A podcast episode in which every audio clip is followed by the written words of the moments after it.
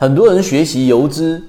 啊，都会掉入到一个误区，误以为我们是要去研究席位，去跟踪席位，去把所有的席位进行归类，然后了解每一个席位的操作特性，最终能够呃像游资一样快速的去捕捉到题材的一个热点，跟上妖股，抓到连续的涨停板，或者提高自己打板的成功率。但是呢，我们的这个圈子里面给大家提到了一个游资思维，提供了另外一个方向给大家。那么今天我们就用三分钟给大家去聊一聊，到底我们提供的另外一个游资思维的方向，是不是能够帮助我们大部分人能够靠近起爆点？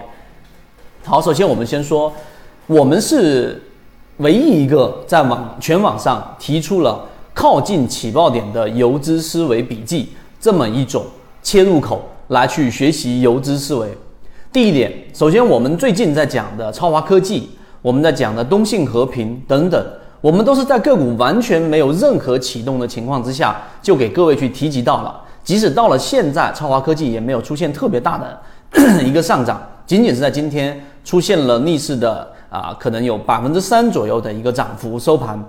但是呢，我们提出的第一个观点就是，如果你还没有很确信的高概率的。这种模式，你就轻易不要去打板，因为打板吃面一天就可以让你亏损达到十个点以上的天地板，最高可以去到二十个点的一个亏损。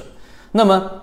我们在没有确信模式的情况之下，我们更多的是要先学学习一个模式，就是前面我们所说的低吸，并且呢用游资思维的方式来靠近起爆点，这是第一。第二，为此我们做了什么样的事情呢？我们做了第一个，我们给各位去讲了我们的缠论，因为缠论呢，它实际上是把一只个股的上涨，帮你用我们说缠论的视角放缩小到我们所说的六十级别、三十分钟级别，甚至二十分钟级别、十分钟级别，去寻找它在上涨过程当中到底是怎么构建的，在每一个形成的中枢过程当中，是不是有形成背驰？如果有，就会出现我们的第一类型、第二类型、第三类型的买点。简单的说，就是把一个上涨给它解构、拆分，然后换不同的时间周期来观测它的量能到底是堆积的还是减弱的，是背驰的还是顺势的。这个是我们提供的第一个方向。